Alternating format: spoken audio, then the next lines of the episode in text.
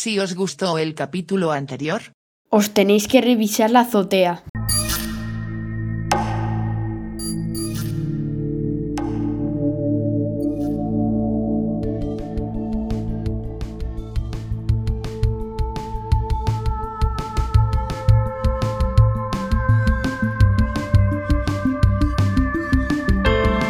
bienvenidos a un podcast para siete películas.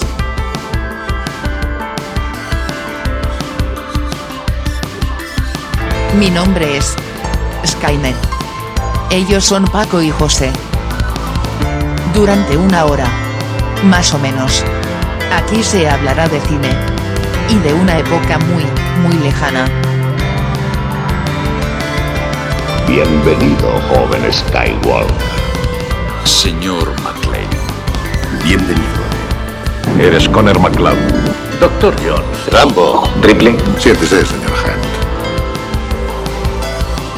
Este programa no es más que una reunión de amigos para hablar del cine de hace unos años, y el contexto en el que lo vivimos. No hay más pretensiones que pasar un buen rato. Nada más. Si queréis quedaros. Hay sitio al fondo. 12, 11, 10, 9. Ignition sequence start. 6, 5, 4, 3, 2, 1, 0. Comenzamos.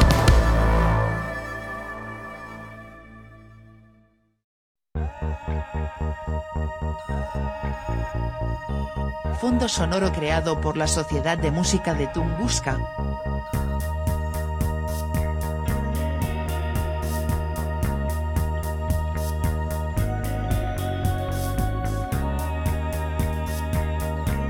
Episodio 8. 1987.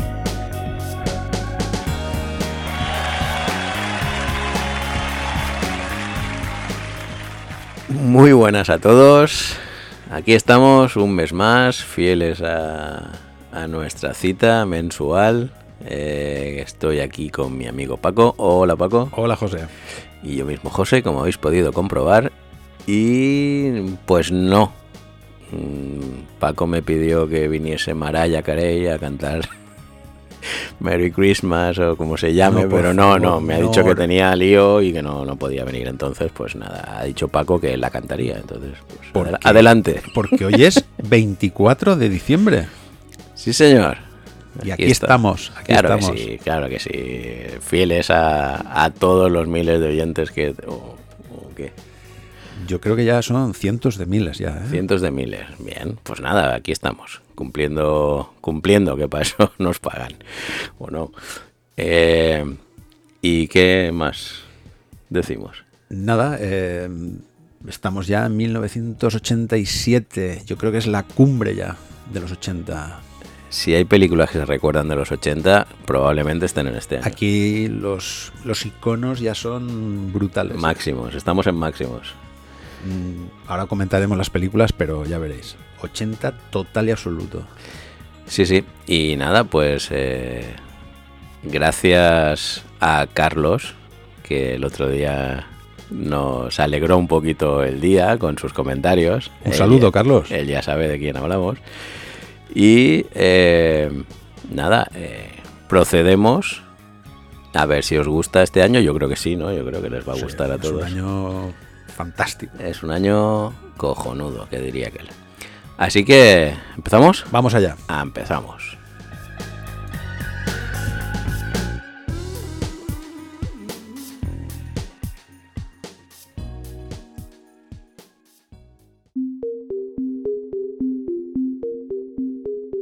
Ahora vamos a ponernos en contexto. Bueno, y como noticias más destacadas de ese año, en España, mm, documentándome sobre este año, el año viene marcado en España ¿eh? por dos atentados de ETA absolutamente terroríficos. El de de Barcelona y el de la Casa Cuartel de Zaragoza. En noticias más amables, se celebran los primeros premios Goya de la Academia Cinematográfica Española. La ganadora es El viaje a ninguna parte de Fernando Fernán Gómez. La tonadillera Lola Flores ¿En serio? Es multada por Hacienda con 40 millones de pesetas, récord hasta la fecha. Hizo famosa la frase, si cada español me da una peseta, pagaría mi deuda, así que por favor, pues eso. Es elegido presidente del Atlético de Madrid un empresario que en el pasado estuvo en la cárcel, Jesús Gil y Gil. Nace una estrella del panorama español que hoy en día, en serio os lo digo, dejaría a Donald Trump como un principiante. Bueno, pero también favoreció el hecho de que estuviera Telecinco. ¿no? Eh, bueno, se hizo un programa, en fin, podéis verlo, eh, ponedlo en YouTube. Con permiso de José, en el Estadio Santiago Bernabéu se celebra el concierto más multitudinario hasta la fecha. 135.000 espectadores para ver a los irlandeses U2. Con tu permiso. ¿eh? No había otro sitio. Me cae en la madre. Internacional, la ONU anuncia que la humanidad llega a los 5.000 millones de personas. Ostras. Estamos, ¿En el 87? estamos ahora en 8.000, que lo anunciaron hace poco. Por eso, por eso te digo que, hemos, que vamos, esto, No, no, la progresión es vamos. Vamos, vamos, vamos. Que no cabemos, vamos que no aquí al cabemos. final. En Moscú, en plena Plaza Roja, Matías Rust, un muchacho de la Alemania del oeste, de 19 años, aterrizó su avioneta Cessna como si tal cosa. La defensa soviética queda en el más absoluto de los ridículos y Gorbachev, aprovechando que el Cessna pasa por Moscú, pues eh, elimina o destituye a la mitad de la cúpula militar que no era muy partidaria de la perestroika. Bueno, bueno, se aprovechó.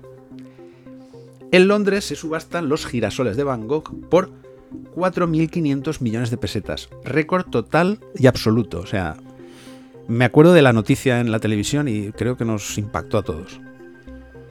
En Estados Unidos, dentro del programa de televisión Tracy Ullman Show, que solo duró unos tres años, empiezan a emitirse unos cortos de unos personajes que darán mucho, mucho que hablar. Los Simpson.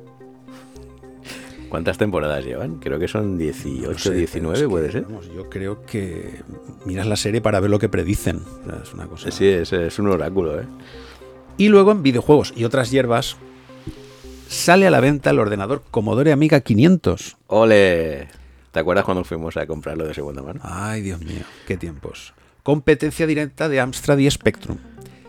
Hay una famosa pregunta en los 80 que era, ¿tú qué eres? ¿De Amstrad, de Spectrum o de Commodore? Yo era de Amstrad, ¿eh?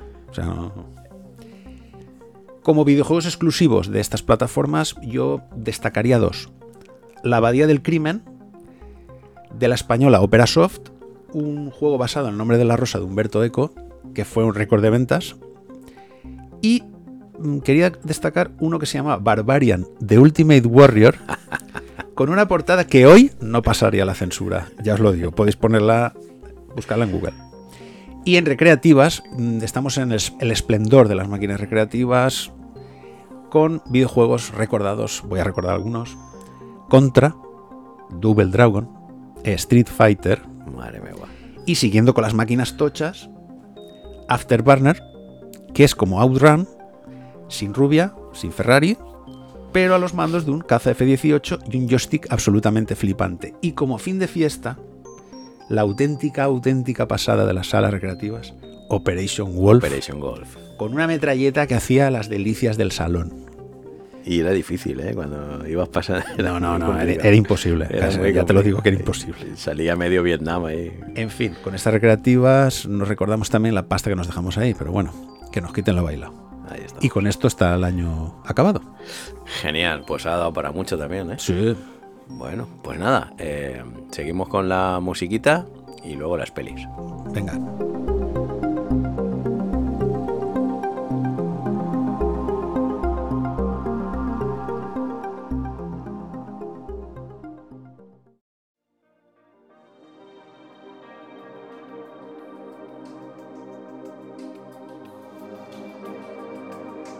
Hablemos de la música en ese momento.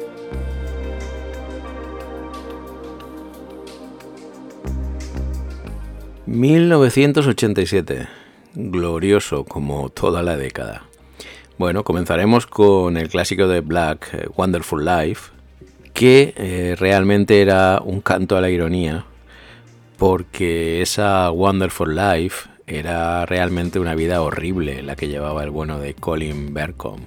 Por otra parte, eh, los irlandeses U2 llegan a la gloria con su Árbol de Joshua, en el que se encuentran éxitos como With or Without You o Where the Street Have No Name, eh, clásicos donde los haya que quedarán en la mente colectiva ya para siempre.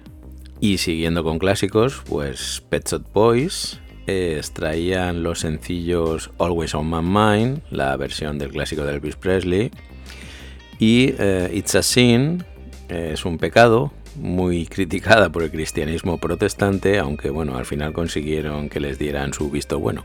Y en otro orden de cosas, pues eh, los británicos Fleetwood Mac, esta vez sin la voz de Stevie Nicks, pero con Christine McVie, lanzaron la preciosa Little Lies, Pequeñas Mentiras, escrita por ella misma, y aquí sí que hay que decir que Stevie Nicks eh, sí estaba en los coros. Y bueno, eh, Michael Jackson la vuelve a liar con su single Bad, malo, dentro de su álbum Bad, no tan malo precisamente, y bueno, a ver, te gustará o no, pero hay que reconocerle a Miguelito que la canción te hace mover hasta las uñas. Fue un genio dentro del vinilo, fuera de él ya es más cuestionable. Y en otro orden de cosas, pues eh, la americana Susan Vega da a luz eh, a probablemente su mayor éxito, Luca, dentro de Solitude Standing, su segundo álbum. Y bueno, habla del maltrato infantil, la violencia doméstica, Mm, fue una canción que estaba inspirada en un niño que vivía en su antiguo barrio. Como curiosidad y como tontería, podemos decir que Homer Simpson la canta en un episodio de la serie. Y bueno, volviendo a lo serio, eh, Madonna, con su Isla Bonita, pues eh, consigue un gran éxito mezclando ritmos latinos, guitarra española e incluso se marca unas frasecitas en castellano Luego tenemos a Europe, que nos sube el azúcar con la balada pastelera Carrie. Un estilo musical ya adolescente que empieza a no gustar mucho a algún componente de la banda. Y para bandas tenemos a los Cure, extraerían de su álbum Kiss Me Kiss Me eh, cositas como Just Like Heaven, que bueno, está inspirada en recuerdos de un viaje que hizo Robert Smith con su mujer y bueno, según comentó una vez, pues eh, se trata de, de ese momento en que besas y bueno, empiezas a hiperventilar. Y de Patch Mode, como no, sacan al mercado uno de esos himnos que durarán ya para siempre. Eh, estamos hablando de Behind the Wheel, detrás del volante, que sería dentro de su música para las masas, pues un icono para, una época. es un gustazo además oír la versión en la cual la mezclan con el Ruta 66, la cara B de ese mismo single. Y que por cierto dicen que Martin Gore, que fue el que la escribió, eh, la escribió inspirado en que él no sabe conducir. Y en fin, eh, podríamos seguir mm, con el curioso dúo formado por Montserrat Caballero y Freddie Mercury, cantando el tema olímpico Barcelona, o, quizá con la irlandesa exclanat Enya, que con su disco The Celts, en principio realizado para una serie documental de la BBC, eh, consiguió hacer que la gente entendiera que otras músicas son posibles. Bueno, y además con éxito rotundo. O por ejemplo, eh, los chicos de Michael Stipe, REM, que nos deleitaron con It's the End of the World as We Know It, And I Feel Fine. Es el fin del mundo, tal como lo conocemos, y me siento bien. Dentro de su álbum Document. Por cierto, que este tema eh, es curioso, suena al principio de la película Independence Day. Claro, con ese título. En fin, eh, como veis, no acabaríamos nunca.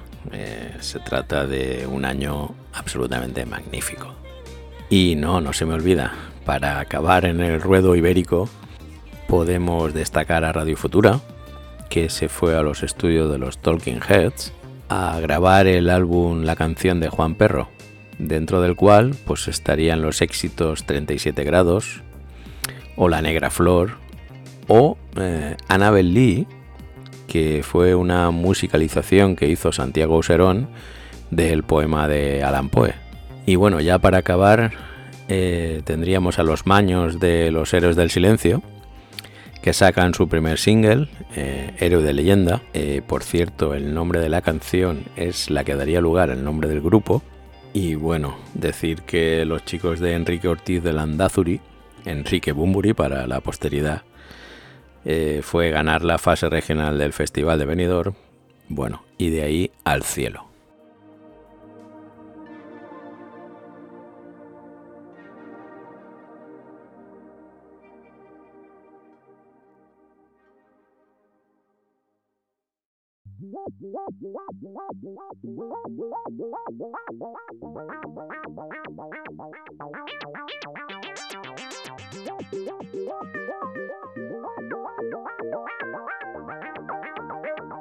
Y ha llegado el momento del cine. Bueno, y la primera sería Predator, o en su época fue Depredador. Correcto. Eh, bueno, quiero hacer un apunte. No lo hemos hablado, pero mm, me gustaría hacer un apunte. Eh, es cierto que, bueno, eh, estamos repitiendo películas de la primera temporada.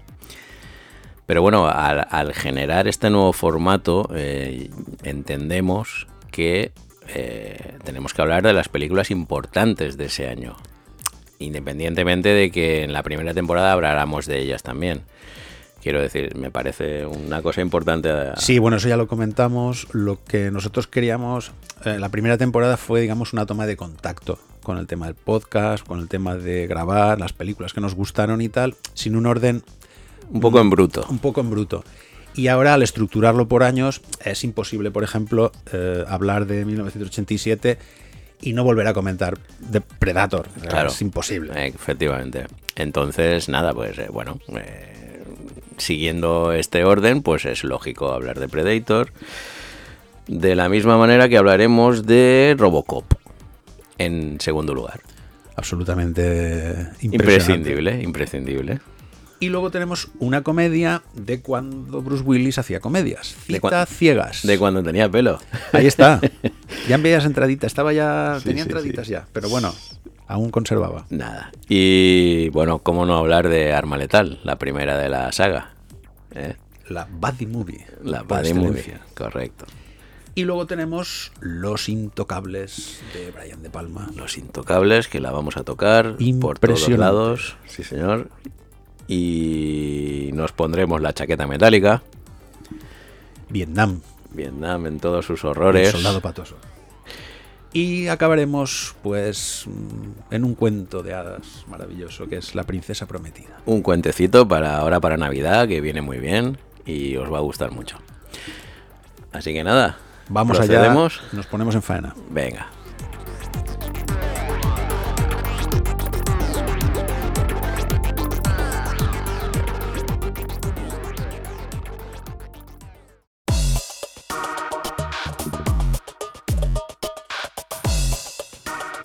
Bueno, y la primera, vamos con Predator, o Depredador en su época. Si sangra, podemos matarlo. John McTiernan. John McTiernan, que un año antes eh, de hacer La Jungla de Cristal, pues mm, era un director un poco desconocido. ¿no? Es un director que, bueno, lo hemos comentado, eh, se circunscribe 80-90. Hace auténticos... bueno, Maravillas. impresionante. Y- En los 90 se va agotando ¿no? un poquito la inspiración de... de- no sé, es que eso se va este apagando, se va apagando y ahora resulta que no, no sé, últimamente no, no tiene hace- nada. No hace nada, no hace nada. Sí, la verdad es que lo- fue una explosión su debut y, y poco a poco... jungla, la caza del Pero bueno, lo importante es lo que nos ha dejado. ¿no? No, nos no, ha dejado peliculones bueno, impresionantes. bueno, bueno. Y nada, aquí tenemos eh, musiquita de Alan Silvestri, que, bueno, el tema principal es alucinante. ¿eh? Yo la primera escena, los helicópteros, la playa, y sonando ellos de fondo, bajando. es- Eh, eh, Schwarzenegger, porque es de Schwarzenegger, encendiéndose el puro, saliendo de allí, todos con la bolsa. Bueno, oye, no sé, es cada vez que sale la selva y suenan los tambores de fondo y la verdad es que el ese, tema ese principal detalle está. Es curioso, ese detalle. Sí, ¿de cuál? Lo de los tambores cuando van por la selva andando. La verdad es que le, le pega. Es una melodía y Sí. se, te, se te queda, se te Sí, queda sí, dentro. Y efectivamente tenemos al señor Arnold aquí. eh, En plenitud de facultades. Hombre, viene de hacer Terminator y Comando, ¿no? Bueno, y, y Ejecutor, que eso es- Ejecutor. podemos olvidarlo. El, el último cuarto de hora es lo mejor. De- Sí. Y lo único Y también. lo único, que no, no había más. Y, pero bueno, digamos que esta película ya, mm, ya le encumbra más, ¿no? En el, en el cine de acción, ya definitivamente. Sí, luego aparte, pues tiene a Cal Weathers, Apollo Creed, Hombre, le da más empaque, le digamos. da la réplica perfecta. Y luego ya teníamos pues a Jesse Ventura y a los restos de. Hasta el guionista sale aquí. O sea. Sí, digamos que secundarios que, que, que están bien, pero que aquí el protagonista principal ya sabemos quién es. Bueno, los protagonistas, tanto el señor Depredador como, como Arnold. Y la película, yo leí, bueno, documentándote, claro, eh, fue tildada que era una mezcla entre Aliens y Rambo. Y yo pensando, ¿y qué tiene eso de malo? ¿Cuál es el problema? no? ¿Cuál es el problema? No entiendo. Bueno, hay que decir que eh, vamos a hacer una pequeña sinopsis de la peli, que luego el señor Juan Carlos se nos enfada. Eh, aquí podemos hablar de, bueno, que la CIA encarga a unos mercenarios un- en Centroamérica una misión de rescate, ¿no? Sí, bueno, es una zona de Latinoamérica en el que No definida. no definida, se supone, bueno, que es Centroamérica, y llevan a este comando a rescatar a un ministro que es eh, ¿Ministro? afín, sí. ¿No eran unos pilotos? Eso es aparte, eso es cuando se desvela el tema. Ah, Pero eh, resulta que ellos llegan allí, destruyen todo el campamento rebelde y tal, y luego hay algo que los mata uno a uno. Y ese uno a uno, pues no se va, se va desvelando poquito a poco. no saben lo que es. Hasta la sorpresa final, la explosión final. Sí, sí. Hay que decir que el argumento, bueno, tampoco es eh, nada filosófico precisamente, pero que estamos hablando de una película que tuvo tres secuelas. eh, ha tenido una precuela ahora en 2022 precisamente. Ha tenido dos crossovers, ¿no? Mez- cruzándolos Es que- con es Alien. que, claro, es que el bicho da para mucho. Sí, sí, sí, sí. Y bueno, pero podemos decir también que nada ha llegado, ¿no? A, No, estar a la no, no, altura va, de- del original, por decirlo así. Que va. La segunda parte le dieron otro aire, o sea, no tiene nada que La ver. segunda parte es muy olvidable, es muy Es, olvidable. em, Yo no sé cómo Danny Glover se prestó a esto. El Bill Metal. En todo caso, José, yo quería hacerte este detalle. Te, te llegará ¿Vas la- a hacer un detalle? Sí. ¿Y me va a llegar hacer- cómo? ¿Por Amazon, dices? No, no. Yo he visto las fotos y era bastante impactante. Resulta que el extraterrestre iba a ser Jean-Claude Van Damme.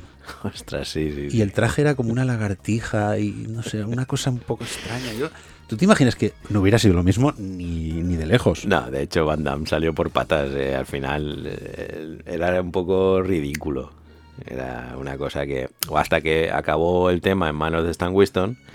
Recordemos Terminator. A ver, llamaron a Stan Winston para poner un poco de orden en todo este desaguisado. Sí, sí. Y anda que no cambió la cosa, ¿sabes? El traje definitivo, la verdad es que es una... Es un icono cultural de los 80, Lo vamos. llevaba un actor que medía 2,20.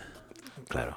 Y era- Entonces, era, imponente. era tú veías, ahí, veías ahí un bicho que decías, este sí, este Es da que miedo. le da de mamporros a un Arnold Schwarzenegger. O sea, Que le- por cierto, las mandíbulas del bicho las diseñó James Cameron. Este, este señor está. Este señor está en todos los fregados buenos.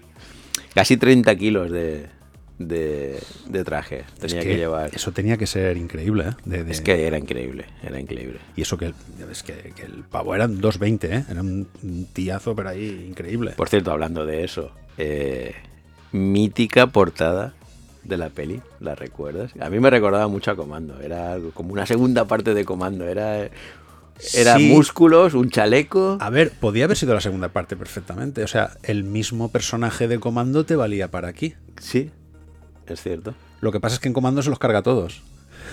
Claro. No lo queda comando, tenía que ser uno nuevo.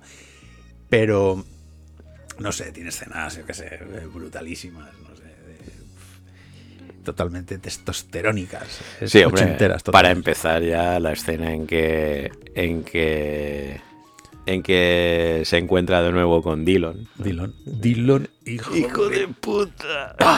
Entonces, ese brazo, yo tenía un amigo que estuvo Dos un año brazos. saludándonos así. Sí, sí, es que eso también era muy Sí, sí. Eso tuvo su recorrido, ¿eh? Entonces esperaba ahí sacar brazo, estás en oficinas, bueno, en fin.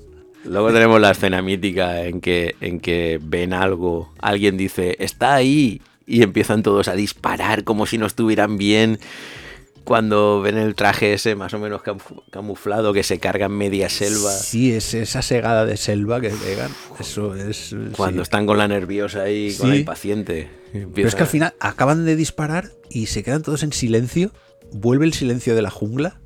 Cae una ramita y- para romper el silencio. ¿Qué ha pasado aquí?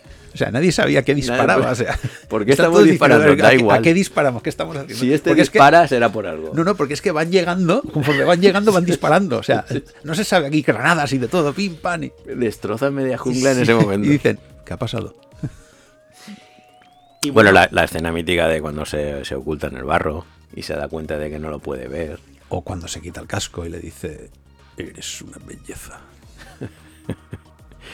Sí, la verdad es que tiene, bueno, pues las típicas, ¿no? Escenas míticas de los 80 que siempre habrán sido recordadas mil veces. Pero que esta película las tiene, obviamente. Igual que esta película tiene eh, el famoso reloj Arnold que llamó la casa Seiko, ¿no? Que era un Que color. yo, un- buscarlo y vale una pasta. ¿eh? Vale una pasta, tiene un color así negro y acero, que es, es para submarinistas, ¿no? Pero, Sí, pero, pero, eh, sí. ya la llevaba eh, Sí, eh, tanto en comando como en ejecutor, ya la llevó. Te documentas un poco y siempre lo- era un clásico de él Era un las, clásico las de él. películas. Sí, sí. Además se llama Seiko Arnold. Claro, por algo será, ¿no? y ya está. ¿Y qué más podemos decir? Pues... Rodada en México, no en Sudamérica. El equipo cayó enfermo, la mayoría, de...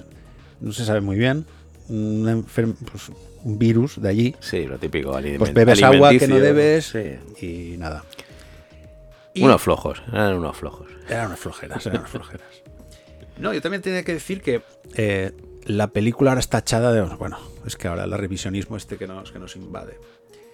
Dos gringos extramusculados, dos afroamericanos, un indoamericano, un latino y sin cuotas. O sea, era así. Bueno, pero a ver, si hoy en día es, hoy en día tendemos a eso, pues de que se queja Claro, la pero es que son, son pioneros, o sea, era, era pionera en eso, Claro. o sea, pero además sin, sin necesidad, o sea, no...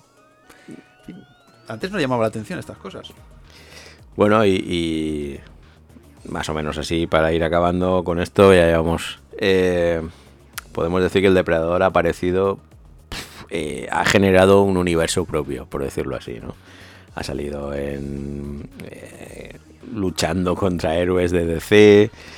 Ha salido luchando contra aliens. Ha salido en cómics. Ha tenido su propia iconografía, vamos. Es, es un icono de los 80, Y sí o sí. Me hace gracia porque contra Aliens es el bueno. El Bueno. Es el malo. Bueno, Bueno, el bueno. Digamos que los aliens son más salvajes y este es un poquito más civilizado si tú quieres, pero el bueno este, tampoco le diría Lo yo. bueno es que no deja de ser un cazador. Sí, sí, él se dedica... Él se dedica a cazar. Hombre, no caza para alimentarse, pero... No, pero es por placer, es un Pero, cazador sí. espacial, es una cosa ahí un poco... Sí. De hecho, hay una Muy de las traído. películas, la que recuerdas, la de... La de la del Napias este, que nunca me acuerdo cómo se Ah, llama. sí, sí, sí, sé quién es. que, que, que la de pianista, vamos, la- el marido del Pataki, que, que bueno, eh, caen en un sitio que es un, un coto de caza exclusivo de él, para que él los vaya cazando uno a uno, quiero decir, es, una, un- es un deporte, un deporte para él. Y aquella peli no estaba tan mal. La última no la he visto, no, no puedo decirte. La última a mí me han dicho que ni se me ocurra, pero bueno, eh, contra gustos hay que verlo todo. Yo me quedo con esta sí o sí. Sí o sí. otro ya, bueno, si quieres verlo, pero no. No, yo me quedo con esta. Mm, Estamos de acuerdo. Pues nada, pasamos a otra. Pasamos a otra. Venga.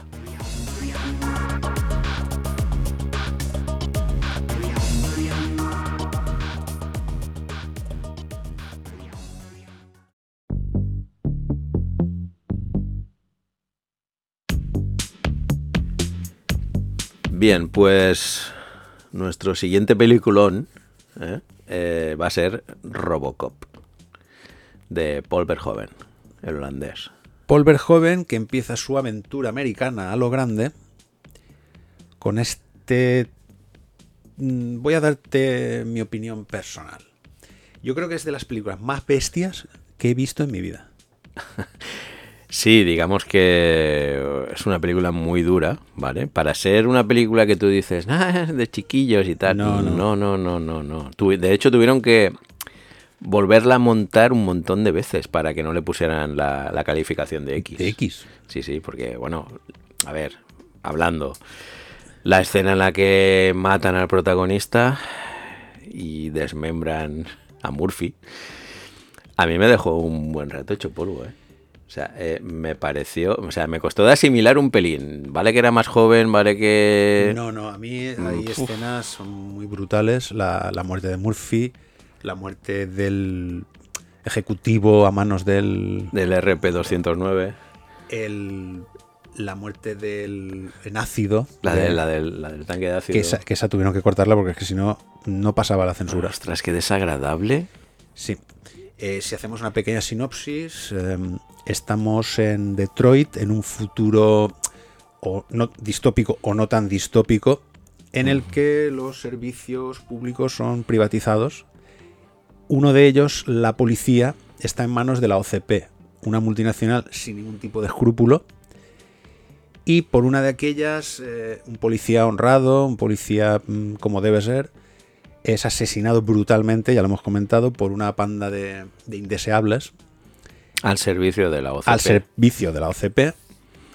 Y digamos que uno de los proyectos de la OCP es un robot o un cyborg que, eh, Que no cobre sueldo. que no, Que no haya que alimentarlo, que no haya que, que no, que no y cueste. que mantenga la calle en orden. Exacto. Entonces surge Robocop. Sí, Robocop- utiliza, utilizan el cuerpo de Murphy para eh, crear un, un cyborg. Claro, Realmente es un mm. cyborg. Una mezcla de robot y humano. La mente humana no es tan fácil de borrar, por lo que se ve, entonces empiezan a salir los recuerdos de Murphy. Y a partir de ahí empieza otra, otra película. Claro, todo, todo cambia cuando él empieza a recordar. Claro. Y Que- recuerda que tenía mujer, que tenía hijos. ¿Qué sale en la película? A ver. Escenas absolutamente brutales, como ya hemos comentado. Muy violenta, la película es muy violenta. Yo creo que eh, el papel de Curbo de Smith como Clarence Bodiker, yo creo que es de los malvados más malvados que he visto en mi vida. Más odio- odiosos, ¿no? O sea, eh, es que se mon- de verdad. es- rechazas, lo es, rechazas. Es un malvado, pero es que aparte, o sea, la escena que se va al despacho del director de la OCP diciendo. Aquí van a haber dos millones de obreros, aquí hay un mercado para ti. O sea, ese- esa connivencia es- está muy bien retratada, es una crítica muy brutal. Por cierto que hablando de escenas duras, eh, hay que decir que Verhoeven se gastó todo el presupuesto de la peli y dejó la escena del asesinato sin hacer. Claro, como era un pillo, o es un pillo. Como había hecho ya toda la película y le faltaba esa escena, eh, sin esa escena no tenía sentido la película. Entonces obligó a la productora a darle más pasta para poder acabarla. Y era una pasta que con la que no contaban en un principio, pero eh, la consiguió, forzando un poco la situación.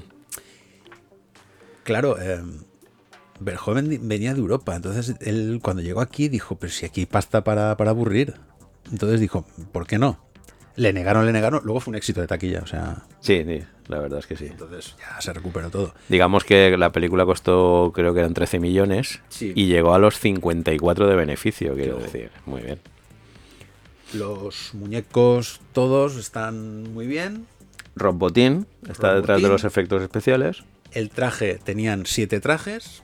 Ostras, los trajes. Eh, me hizo gracia el dato de que cuando se metía en el coche, él iba en calzoncillos, porque es que no cabía. Es que no cabía si no. Sí, sí, sí. Entonces dice, pues no llevas de cintura para abajo, no se te va a ver. El hombre lo pasó muy mal. ¿eh? Lo pasaría muy Cada vez que le montaban eso encima, eh, tuvo problemas. Tardaba, creo que tardaba. No, espérate, tengo aquí el dato. Tardaba ciento, ¿eh? 114. No. Perdón, 11 horas. Tardaba 11 horas en ponerse el traje. 11 horas. O sea, la mitad del día la utilizaba en ponerse el traje. O sea, tenía, tenía que levantarse a las 3 de la mañana para... Eh, claro. Bueno, y hemos comentado que la película cuando se hizo eh, tuvo que recortar muchas escenas porque ahí te clasificaban X. Pero la culminación, la escena que tuvo que cortar, que yo no, no sé qué cortaría ahí, la escena de que uno de los malos se cae en, una, en un bloque de ácido, en un depósito de ácido y luego lo atropellan, bueno, en fin. Empieza a desfigurarse. Esa escena, digo, pues es que hay peores. O sea, esta es muy desagradable, pero las otras son mucho más La del violentas. asesinato de Murphy, yo te digo que a mí, yo aún la tengo en la cabeza, ¿eh? Pero aparte, No, no. cómo disfrutan haciéndolo. Es, es el. Ya, es- no es que le peguen un tiro y se, y se, y se Es vayan. como se te remueve el estómago Sí, de de ver lo decir, que vamos a divertirnos, jajaja. Es, ese, es ese rollo. Y cuando llega la compañera Nancy Allen, bueno, no hemos hablado de los, de los protagonistas. Eh, Peter Weller, bien, ¿no? Correcto. Peter Weller yo creo que siempre ha sido un, un secundario de lujo, ¿no? Eh, no llega a ser nunca protagonista. Ha tenido películas de protagonismo, pero... mm, Es que a partir de ahí es eh, Peter Weller y entre paréntesis Robocop. Robocop. Eh, Sí. Siempre ha estado ahí muy encasillado. Y tenemos a Nancy Allen, que pues mm, prácticamente lo mismo, es la gente Lewis. La gente Eh, Lewis. tuvo su época en las películas de Brian De Palma. Pero también se ha quedado encasillada en secundaria, en una buena secundaria, pero sin, gran- mí- sin grandes papeles. A mí, de aquí, de esta película, los que más me gustan son los malos. Los malos, sí, sí. Los Bueno, malos son- Los malos son los que mejor lo hacen, que son los que más odias. Ronnie Cox, Ferrer y Curvo de Smith se salen. O sea, son malos, pero malos. No, hombre, cuando tú ves un personaje que lo odias tanto así nada más verlo, dices, lo están haciendo bien. Pero no, no, yo me quedo con Curvo de Smith, eh, Clarence. Es el más, yo creo que es de, lo- de verdad, ¿eh? los más malos que he visto en mi vida. Por cierto, no es por desprestigiar a Peter Weller, que lo poquito que se le ve, porque se le ve muy poquito, lo hace bien. Lo hace bien. Pero Verhoeven quería a Roger Hauer, ¿eh? Su actor icónico. Claro, él había trabajado con él en mil películas, entonces la- lo que pasa es que, bueno, pues lo que pasa en Hollywood, la productora quería a Arnold. Arnold era demasiado excesivo. Arnold, ¿cómo lo metes en un traje? O sea, si ya a un tirillas como Peter Weller ya se las vieron y se las desearon, pues imagínate el corpachón Era de. Schwarzenegger. Era imposible. Y nada, ni Arnold ni Roger Hauer. Al final encontraron a Peter Weller y, y accedió. Y bueno, algún huevecito de Pascua tiene la película. Como por ejemplo cuando le están haciendo un chequeo. Ya ves tú que en el ordenador aparecen comandos de MS2. De MS2. Que tú dices, a ver, currároslo un poquito. mete algo más. O por ejemplo también eh, cuando acaba la peli es curioso porque yo esto no lo no, no me di cuenta en su día, pero bueno, haciendo la revisión mm, lo he investigado y es cierto. Eh, la película acaba con los créditos, como cualquier otra, pero en un momento dado te pone, en caso de distribución ilegal y demás, los infractores serán perseguidos por los androides de la policía. ¿no? Ay, Por un- favor. Un detalle muy chulo que tuvieron con esto.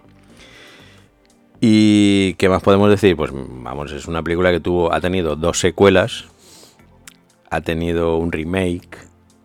La segunda aún se puede ver, pero Yo la segunda no, no me gustó.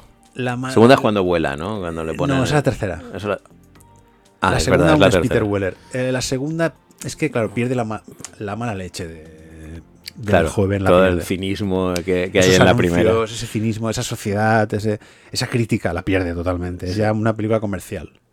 Quiere ser igual de bestia, pero no, no llega ni, bueno, no llega ni a la altura de. del Y el remake, bueno, estaba bien, más actualizado, pero ya El pues, remake, volvemos a lo pues, mismo. No eh, tiene ese cinismo. No, y que tiene- ya entra la censura, o sea, la censura de ahora. El rollo de que es una película más comercial, para mayores de 16 años, etcétera. Digamos que no está Verjoven detrás. No. Entonces a eso lo nota- dice se nota todo. esa mano, se eso nota. lo dice todo. Se nota esa mano. Y bueno, porque, a ver, eh, todo esto viene porque esta película es, es un compendio de, crítica con humor, pero es todo crítica a, bueno, pues al, al sensa- sensacionalismo de los medios, por ejemplo, ¿no? A lo del sistema capitalista, lo que tú comentabas de las privatizaciones, que aquí se privatiza todo. No, no, es que, claro, eh, se supone que aquí, eh, ya no hablamos de sanidad, que eso ya, bueno, se supone que ya está. Se supone que la policía también está privatizada. Claro. Y la policía se plantea una huelga, no, y hacen una huelga. O sea, ¿qué, qué dices? Bueno, es que el mundo Y está claro, loco. es que una privatización, ¿qué implica? Implica recorte de presupuestos, implica meter mano en cosas que no tienes. Esto provoca mm, movilizaciones, huelgas. Claro. Vamos, que- y, Eh, todo, y todo esto dentro de un sistema eh, que promueve las armas. Es decir, es que tienes todos los componentes para, para que se líe y al final obviamente se lía. Y, y bueno, incluso, incluso el tema de las luchas internas dentro de una empresa. O sea, aquí digamos que se critica a La todo escena- Dios. La escena del cuarto de baño me parece brutal. Uf, sí, es muy buena también. Es- Todos saliendo, o sea, cuando se esti- estiran la cadena y sale el otro, todos saliendo corriendo. Y el otro está- haciendo como que no pasa nada, pero. está "Ahora criticando al caer". jefe y, y- y resulta que el jefe estaba dentro del cuarto de baño y entonces todo el mundo se pira y cuando este sale del cuarto de baño y se ve el jefe delante, pues se, lo, no, se lo explica rápido. se lo explica rápido. Pero sí, sí. Hombre, a ver, es un peliculón. Sí, Eh, no sé si he comentado antes de acabar que la música es de Basil Poliduris. Es un tema que todo el mundo va a recordar, Va a recordar. siempre porque eh, está integrado dentro de la película perfectamente. Y no sé qué más, qué más podemos comentar. yo solo quiero comentar. ¿Cuál es su nombre, hijo? Murphy. Murphy. sí, pues nada, yo creo que ya le hemos pegado un repasito, ¿no? Un repasete. Venga, pues Vamos nada, vamos a por otra que hoy lo estamos alargando, Venga. como, como no podía ser de otra manera.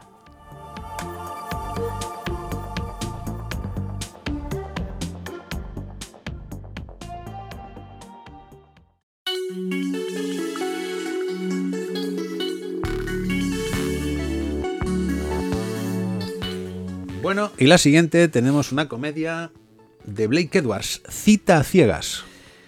Sí, Blake Edwards, recordemos, Desayuno con Diamantes, El Guateque, todas las de la Pantera Rosa.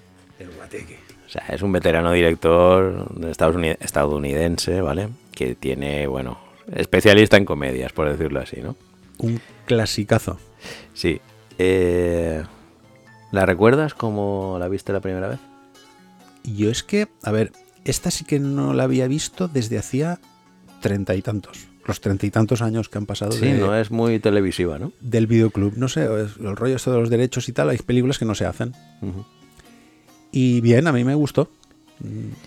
Yo tengo que decir que tenía un recuerdo absolutamente maravilloso de esta peli. La habías y... idealizado demasiado. Sí, por- probablemente, probablemente. Aquí mm, algo, algo me, ha, me ha fallado, no sé qué, pero bueno, hablamos de ella.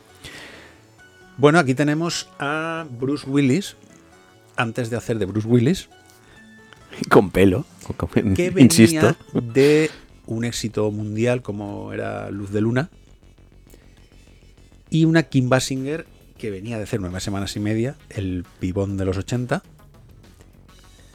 Aquí Kim Basinger, digamos que mm, es ya una actriz más o menos consagrada, pero Bruce Willis era la primera película que hacía en cine. Era su primera película en cine. Sí, y sí. la verdad es que fue un exitazo, ¿eh? Y estaba porque, bueno, porque había sido David Addison en Luz de Luna, pero si no, es decir, porque recordemos que eh, los protagonistas de esta película iban a ser Sean Penn y Madonna. Dios mío.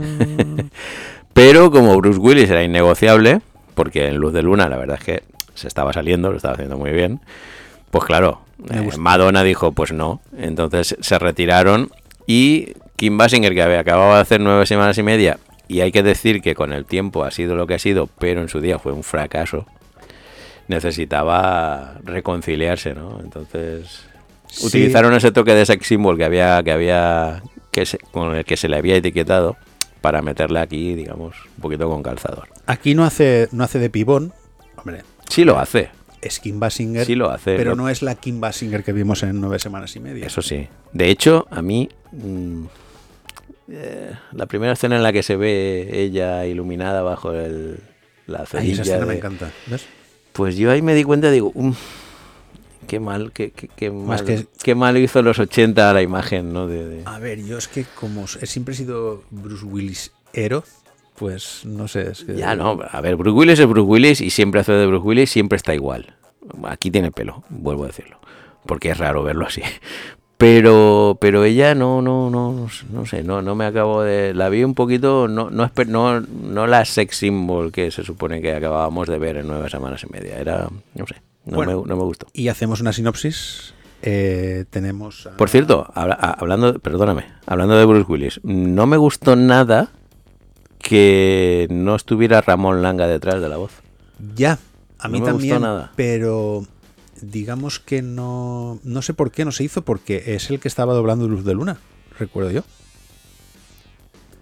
Ah, a raíz- bueno, a pues raíz de- entonces fue por eso, claro.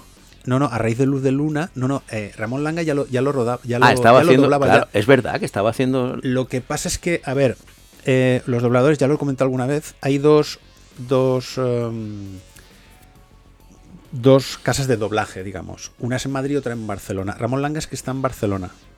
Ahí, perdona, en Madrid. Y eh, cuando empezó a ser la voz habitual de Bruce Willis, él tenía que ir a Barcelona a doblar. O le traían la película a Madrid. Y le venía mal, ¿no? Entonces había ahí un rollo que no. En esta película no se hizo. Creo que luego vino otra. que No es, que est- no es que esté mal el doblaje. ¿eh? No, no, no, el doblaje está bien, pero, pero estás acostumbrado a. siempre asocias a Ramón Claro, siempre, es la voz. Y me chocó un poquito el tema, pero bueno, porque ella sí que tiene más o menos la voz que siempre se le ha puesto. Y bueno, hay que decir incluso que ella, eh, por lo que hemos comentado de que en ese momento tenía, digamos, más caché en Hollywood, eh, su cheque también fue más grande. ¿eh? Es que la, la estrella era ella. La estrella era, pero sin embargo, mm, s- quedó un poquito ninguneada, ¿no? En- en- no, llega a tener ese luego- personaje principal. Luego él se come, se come el cine. Eh, luego Bruce Willis ya es el estrellón. Él y, y John Larroquette. John Larroquette, turno ¿Qué de oficio. Sí, sí. o- no, juzgado de guardia. Tú, tú no veías juzgado. Yo es que me, la- me acuerdo cuando lo vi, digo, pero si este, este hace juzgado de guardia, que era una serie que yo veía de pequeño, que me, me chocó mucho verlo ahí en ese personaje todo el rato diciendo, ¡Hijo de puta! Digo, Tengo que decir que en la escena donde se cogen los dos y saltan por la ventana, que dice hijo de puta. Sí. En la versión inglesa no, no lo dicen. ¿Oye? Sí. Ah, que fue un localismo. Lo que pasa es que queda mejor, doblada queda bien. Sí, sí, no, en este caso sí. Bueno, hay que decir que John Larroquette aquí hace de exnovio de ella, John que les hace de, de John Larroquette. Oye, que no hemos hablado de, de, de qué va la peli. La peli. La peli tenemos a Walter, que es un Bruce Willis, que es un ejecutivo que trabaja en una gran empresa. Y entonces eh, esa noche tienen que presentar. No es Nakatomi.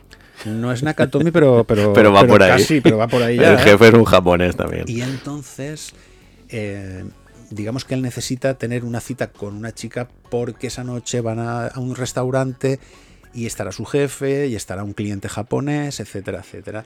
Y entonces el hermano le dice, tengo una chica que es un bombón y tal y cual para esta noche. Mira, no me, no me vuelvas a enviar a no sé quién. Se ve que Sí, ya, había tenido experiencias. Hay que decir que aquí no habían Tinders no ni esas Tinders, cosas. y otras Y historias. esas historias. Y entonces, bueno, hay una escena pues que es maravillosa, que es cuando él va al- al hotel, le dice ya que entre en la habitación, y entonces está oscuro porque se ha ido la luz, y entonces poco a poco él va viendo quién es, y ya cuando enciende la, la cerilla, entonces dice... Dice, "Ay, "Esto sí, pues, esto sí". Esto sí. Pero le dice el hermano que no beba bajo ninguna circunstancia. Oye, como los gremlins. ¿Pero por qué? ¿Qué le pasa? Que se vuelve loca. Claro, él se vuelve loca, él se entiende por otra cosa. Ya. No, se vuelve loca Ta- tal, literalmente. cual, tal cual. Sí, sí. Y, la comicidad, pues es a partir de ahí. y que es claro. cuando ella bebe, claro. Claro, cuando ya bebe empieza a desmelenarse y sobre todo el ex, que no hace más que estar toda la noche detrás de ellos intentando recuperarla y, y, de, y "La has la- la has taladrado", pero ¿de qué estás preocupado tú? Continuamente. Es increíble, digo, estás obsesionado. Y siempre está detrás de ellos. Y madre mía, la que monta. Tengo que decir que cuando tú bre- eh, me llamó la atención porque cuando tú ves Jungla de Cristal, desde que empieza la película, cuando acaba la película, el estado eh, el estado de salud de, De Bruce Bruce Willis, Willis. va cayendo. En esta también. O sea, se va degradando poco a poco. Cuando está de cara ya al final de la película le ves, vamos, que lo que queda de él, o sea, es, es acojonante. Hay que decir, obviamente, que bueno, estamos hablando de una época de videoclubs y una época en que la gente quería reírse y bueno, de 18 millones que costó, supongo que buena parte de ellos dedicados a Kim Basinger, eh, consiguieron 40. Es decir, doblaron y un poquito más. Yo Bueno, creo que la vi en el- los Martí. Y fue un éxito, estuvo bastantes, bastantes semanas. Sí, no sé si fue esta. eh, revisando datos, eh, creo que llegaron a, a- Llegó a verla un millón de españoles en su momento. Sí. O sea, eh, mucha, mucha Sí, gente, sí, eh, sí, mucha gente. Para lo que, y luego su posterior visionado en videoclubs, que no te digo, porque era la típica cinta que siempre estaba alquilada Los videoclubs. Yo recuerdo que en el videoclub habían tres de copias de esta. Y estaban las tres Y alquiladas. estaban las tres alquiladas. Muy típico, muy típico.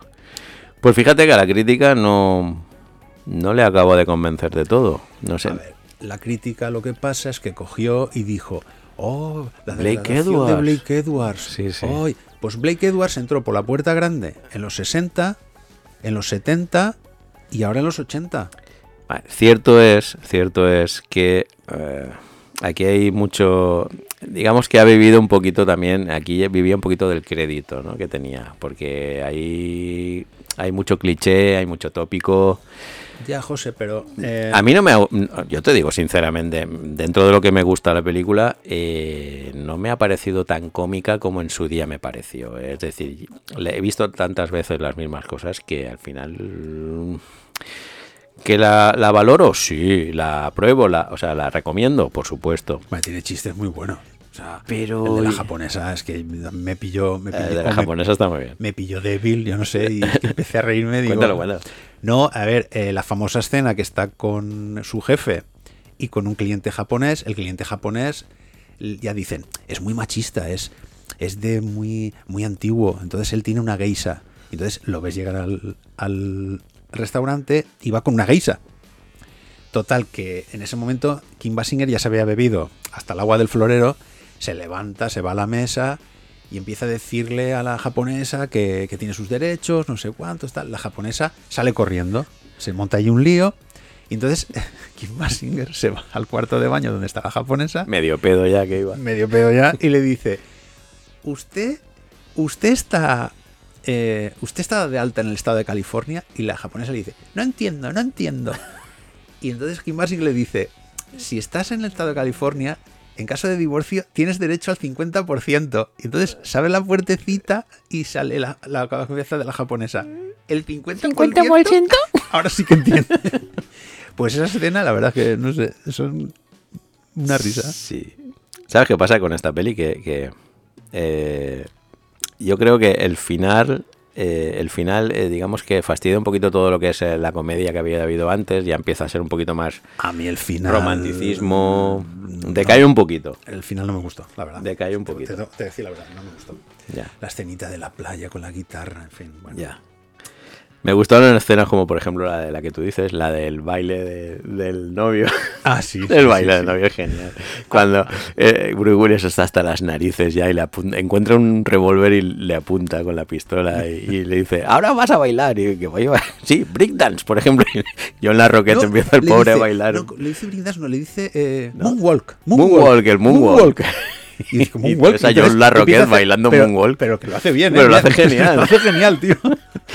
Pero, o tonterías como, por ejemplo, cuando están en el juicio al final, que el juez está...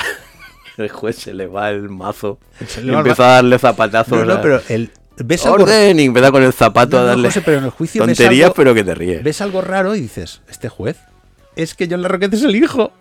Exacto, pero, exacto. pero se va desvelando, dices, aquí pasa algo raro. Bueno, el juez, eh, es curioso, el juez es William Daniels, Mm. un famoso actor, que, eh, ostras, yo no lo sabía, es la voz original de Kit, La voz original. del de coche fantástico, sí señor. Mira, eso no lo sabía. Su voz, Sí. eh, la voz de Kit es de, de este actor, de. William Daniels. Una cosa Ah, es que esta no la pude ver en. Bueno, la, la veía en original. en original. Mm, Pero esta escena no, no la Sí, vi. tú eres de esos. Sí, hay alguna escena que varía bastante de la versión doblada a la versión.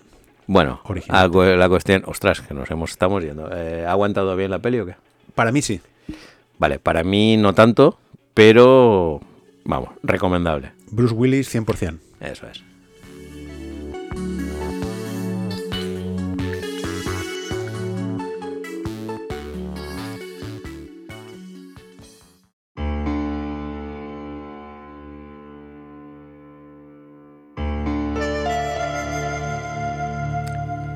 Y continuaremos con Lethal Weapon, arma letal. O lo que es lo mismo, soy demasiado viejo para esta mierda. Richard Donner. Sí, señor. Richard Donner, que le quitó bastante violencia a esta peli, a este guion. ¿eh? Lo llenó un poquito más de humor, un poquito más de drama, bastante acción. Claro, Una mezcla como la que solo sabe hacer Richard Donner. hablando antes de Depredador, eh, Shane Black era el guionista de esta película que era la versión primera versión era muy muy bestia. Muy violento. Por lo que sí. estás comentando le quitó bastante dice, quítale tralla a esto porque si no no esto sin Es que no fíjate. Richard Donner venía de hacer Los Goonies o de Halcón. Claro, eh, no es el mismo tipo de, de formato de película, ¿no? No. Entonces, pero bueno, eh, vamos, consiguió una cosa que no sé si era su propósito, pero hizo una peli de cine familiar mm, muy buena, muy buena. No- hizo una película no es, no hizo un buddy movie, hizo el, el buddy movie. movie. A partir de aquí, el resto. Y eso que, bueno, en el 82 ya habían hecho aquello de límite 48 horas, ¿vale? Con Eddie Murphy y Nick Nolte. Y funcionó muy bien. Digamos que fue eh, el experimento para, para empezar con Arma Letal. Con, con la sí, serie porque el tema de blanco-negro mm, mm, empezaba a darse. No era muy habitual. Pero aquí funcionan las mil maravillas. Aquí funciona. Tienen una química los dos Claro. increíble. Es que de hecho eh, fue un rodaje súper divertido, se ve que enseguida se hicieron amigos y todo esto se ve perfectamente en la película, quiero decir, para mí es la clave, los dos actores. eh. Hay una escena, por ejemplo, ahora nos meteremos de lleno, pero hay una escena en la que eh, Riggs, que es... eh, es, eh, ya Mel diré, Gibson. es Mel Gibson, eh, salva a un suicida, a alguien que se quiere tirar, y Murtaugh, cuando bajan, le pega una bronca por cómo lo ha hecho, ¿no? Le pega una bronca. Y ahí, eh, en, esa, en esa escena, se ven muy bien los, los dos buenos actores que son. Es decir, eh, uno dramatizando, el otro dramatizando más. O sea, de una cosa que nos acabábamos de reír, nos damos cuenta de... Nos hacen ver la parte más... eh, No, no, y aparte en esa escena, creo que es en esta, en otra, cuando él coge la pistola y se la pone en la boca, creo, y entonces dice, le mira a los ojos y le dice, estás loco de verdad. O sea, como... O sea, está confirmado Sí. que estás loco. De hecho, hay una escena en la película también que él intenta suicidarse con una pistola, como tú dices, pero es una escena en la que él está solo en su caravana donde él vive y tal. Eh, eh, gracias a esa escena, que lo hace tan bien, que gracias a esa escena le ofrecen el papel para después hacer Hamlet. O sea, ahí es nada, ¿eh? Sí, ahí no, es nada. Quiero eh, decir, está confirmando su, su valía como actor. En esa época Mel Gibson era solo actor, luego ya se ha, des- se ha destapado como un director top y un actor también buen, buen actor. Y aquí podemos hablar de, bueno, pues la, la esta, eh, algo que se ha hablado mucho de la dicotomía entre arma letal y, y la jungla de cristal, ¿vale? ¿Por qué digo esto? Porque, bueno, a Bruce Willis le proponen hacer el papel de Riggs, el que luego haría... eh, uy, otra vez. Mel Gibson. Mel Gibson. Y, pero bueno, eh, Bruce Willis prefiere hacer de McLean, ¿vale? En la jungla. Y Mel Gibson pues se queda con el de Riggs. Después de rechazar el de McLean. Es curioso, es que es muy curioso todo esto. Pero los dos comparten una cosa. La Beretta 92F. Bueno, comparten eso, comparten el estilo socarrón este que tiene. Sí. Los chistecillos. Digamos que cualquiera de los dos hubiera pegado bien en la otra, ¿eh? Sí. Son muy No, parecidos, en no, el- o eran como- muy parecidos. Así como tú ahora estás diciendo, no, eh, a que ves una película y dicen, pues a este papel iba a ser no sé quién. Dices, no, no lo veo. Aquí sí. Aquí Es que sí. son esos tipos duros y tal, pero no son Schwarzenegger, para No, entendernos. no, no, no. Le dan ese toque humano que necesita. eh, eh, Ese toque, digamos, mortal. No, no son tipos impresionantes físicamente ni nada, pero mm, sí, dan el papel. Y eh, hablando de papel, podemos decir que Mel Gibson está mm, de alguna manera repitiendo un papel que ya hizo en Mad Max, ¿no? que es el policía que pierde a la mujer y a los hijos. Y luego se atormenta todo el resto de película por, por, por aquello. En este caso no hay una venganza de por medio y tal. Eh, digamos que él es un hombre torturado, es un hombre que está al borde del suicidio, ya lo hemos comentado, y entra en contacto con un policía familiar, pues un policía que está a punto de retirarse en el papel de Danny Glover. Bueno, retirarse, que no se retira ni en la de tres. No se retira, Ha hecho quiere, más películas quiere, él después. quiere, Sí, quiere, sí. pero porque está muy viejo para esta mierda, pero no. Él quiere retirarse, pero no le dejan. Es que digamos que ya tenían claro a Riggs, quién iba a hacer de Riggs, pero faltaba Murtaugh. Y cuando están haciendo la selección, eh, cuando a Richard Donner le presentan a Danny Glover, pues se da cuenta de una cosa que nunca la- ni, ni se la habían planteado.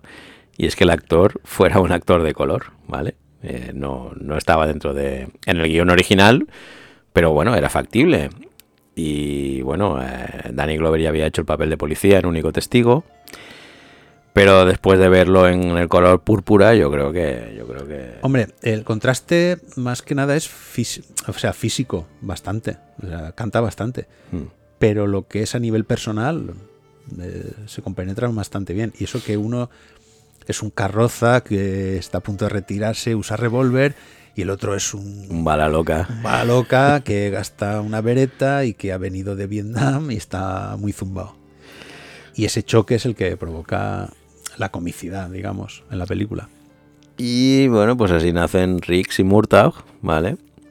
Y pues esto es lo que dijo en su día Martin Scorsese, el director de cine, que ya comentó, bueno, pues el 90% del trabajo del director es hacer bien el casting. Es decir, ahí se, rodearon de gloria, por decirlo así, porque vamos, es, es perfecto. Y bueno, mm, van a hacer la quinta, o querían hacer la quinta, ahora ya no la van a hacer, Yo creo desgraciadamente. que- No. af- afortunadamente. Eh, hay cuatro películas hechas. Richard Donner quería hacer la quinta, pero no le dio tiempo al pobre. Nos dejó hace poco. 90 añitos. Sí, Al pie del cañón hasta última hora.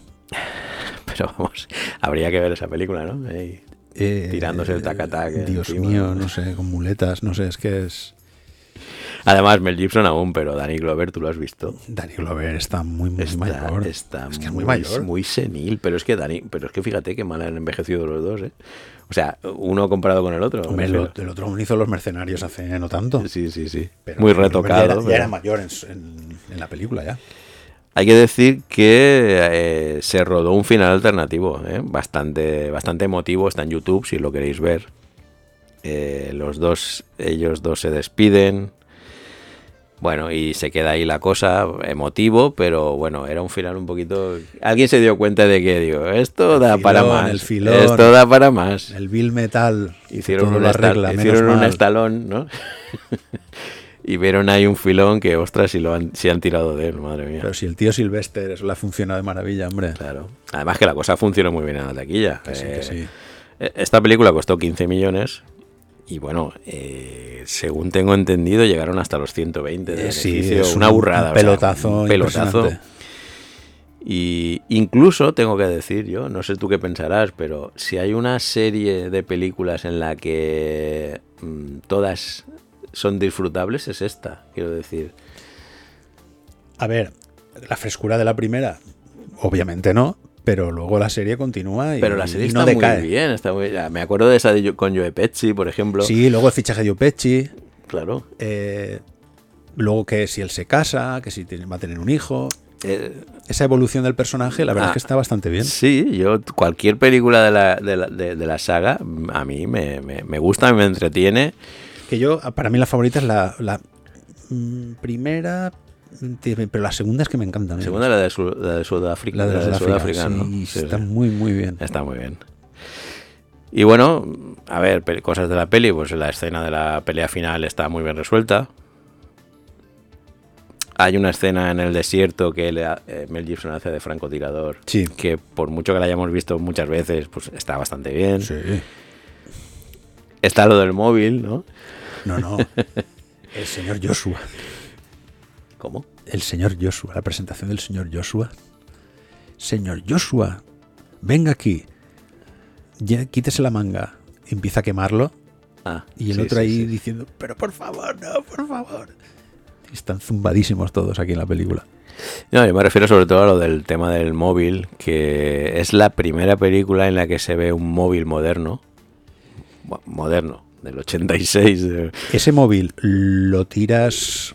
eh, se lo tiras a alguien en la cabeza y lo, lo matas. Ese móvil con, un cuanto de- con unos cuantos de esos haces una pared. Haces una pared, ¿eh? Cuando vaya ladrillaco. Pero bueno, un, radio móvil. Shark, un Radio Shark que tenía una, una mochilita que hacía de batería. Que esto cuando él está llamando a la psiquiatra que, que está tratando a Riggs, que le, le pre- le está preguntando, ¿este, ¿este tío está loco cómo está el tema? Este está, está- hablando con él, no está, está- hablando con ella, con, Con la el- psiquiatra. con el móvil este. Es curioso. Y bueno, no alargamos más el tema, ¿no? No. Venga, pues pasamos a otra. Pasamos a otra.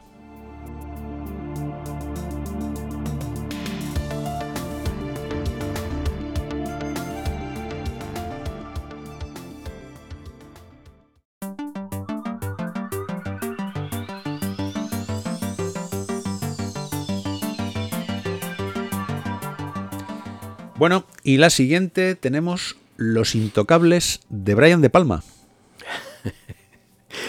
Sí, hombre, démosle protagonismo a Elliot Ness también, ¿no? Vale. Los Intocables de Elliot Ness. De Brian Russell De Palma. Directorazo. Carrie, Vestida para Matar, Doble Cuerpo, El Precio del Poder, que hicimos aquí. Pero no olvidemos que el guion era de David Mamet, que es un guionista que tiene un Pulitzer, ¿eh? O sea, eh, vete, a, las películas eh, clásicas de Hollywood y él está ahí, ¿eh? Cuidado. Es de los mejores guionistas que ha dado el cine americano. Por eso te digo, por eso que digo. Que ha hecho sus pinitos también de director, no tan, tan, tan brillante, pero sí. La verdad es que muy bien, de los mejores guionistas. Podemos decir que es una, una peli del oeste en mitad de Chicago, por ejemplo. A ver, eh, hacemos la sinopsis. Mm. Eh, estamos en el año 1930, en Chicago, en plena ley seca. No sé si recordáis que en Estados Unidos en el 1919 se prohibió el alcohol, con una graduación mayor de 0,5. Entonces eso generó, l- en fin, fue un auténtico desastre y generó una serie de redes de gángsters. Uno de los más famosos fue Al Capone, que era el rey de Chicago. Y entonces, en esa ciudad, envían a un agente del tesoro, que es el Leon Ness, para que le eche el guante, como se dice. Y esta es la historia de un, digamos, un comando policial que se dedica a ver cómo lo puede coger. Sí, recordemos que esto proviene de una serie de televisión del 59, ¿vale? Que aquí... eh, La de Robert Bra- Stack. Sí, que aquí Brian De Palma la, la adapta de una forma un poco particular, pero oye que en pantalla queda genial, ¿no? De hecho, de hecho eh, hay que decir que esta película triunfó, ¿eh? tanto en el público como en la crítica. Llegó a alcanzar los 76 millones de, de dólares de beneficio, que, que está muy bien. A ver, la película es que lo tiene todo. Lo tiene todo para triunfar. Lo tiene todo para empezar la música de Ennio Morricone, Majestuosa. que nos dejó en el 2020, desgraciadamente. Pero eh, vamos, es una de las bandas sonoras estas que se te clavan dentro, que acompaña perfectamente a la, a la, a la película. Bueno, y el reparto. Y el reparto, hablemos del reparto. Kevin Conne, El jovencísimo Kevin Conner de Jesús. que aquí, digamos que yo creo que es su papel Ese con el que se consagra en Hollywood, por decirlo así. Eh, había hecho Silverado, había hecho No hay salida, pero que Sí, son no, películas, digamos, Pero hasta que hizo Bailando con Lobos, esta era la que, le, la que le mete de lleno ya en el estrellato. Y hay que decir que estuvo en la película después de que un montón de, las estrellas que había en ese momento rechazaran el papel, cuidado. Pero Yo bueno, Tengo entendido Mel Gibson, Harrison Ford. Claro, tuvo suerte, tuvo suerte en ese aspecto. Bueno, tenemos a Sean Connery, no necesita ninguna presentación. Curiosamente, Sin Connery, que es escocés y que en este papel hace, en esta película hace el papel de irlandés, Fue muy criticado por el, el acento. Eh, por el acento. Es que es una. Claro, a, a nosotros se nos pierde eso en el doblaje, pero fue bastante criticado. No sé. en fin, eh, Hay que decir que eh, gracias a esta película consigue el único Oscar en su carrera, y habéis oído bien, increíblemente fue el único Oscar en su carrera que, que recogió y que además fue como mejor actor de reparto, ni De siquiera reparto. fue... Pero bueno, eh, ahí está. y tenemos a Robert De Niro Y tenemos a Robert De Niro. haciendo de Al Capone. Bueno, haciendo de Robert De Niro o haciendo de Al Capone. Mira que me gusta a mí Robert De Niro y mira que en esta película... Aquí el tío se marca un papelón, aumenta 14 kilos, se afita la cabeza y gasta la misma ropa que Al Capone, hasta los calzoncillos. Yo creo que se mete tanto en el papel que es que es más Al Capone que Al Capone. Ya. Bueno, en Toro Sentado ya había, en Toro Salvaje ya había hecho, uy, en Toro Sentado, en Toro Salvaje ya había engordado 27 kilos, ¿eh? Eso- Quiero decir, es, es un camaleón. Es un tío, camaleón, Es un tío. camaleón. Y es un personaje que iba a hacer Bob Hopkins en su momento, que digamos que también Físicamente sería bastante parecido. Es que lo, eh, lo que pasa es que Hopkins no es tan, tan hi- histriónico No es tan histérico, sí. como, claro. como Robert De Niro aquí. Robert De Niro aquí pues hace de Robert que De de Robert De Niro, o sea, se le puede ir la despotricar y...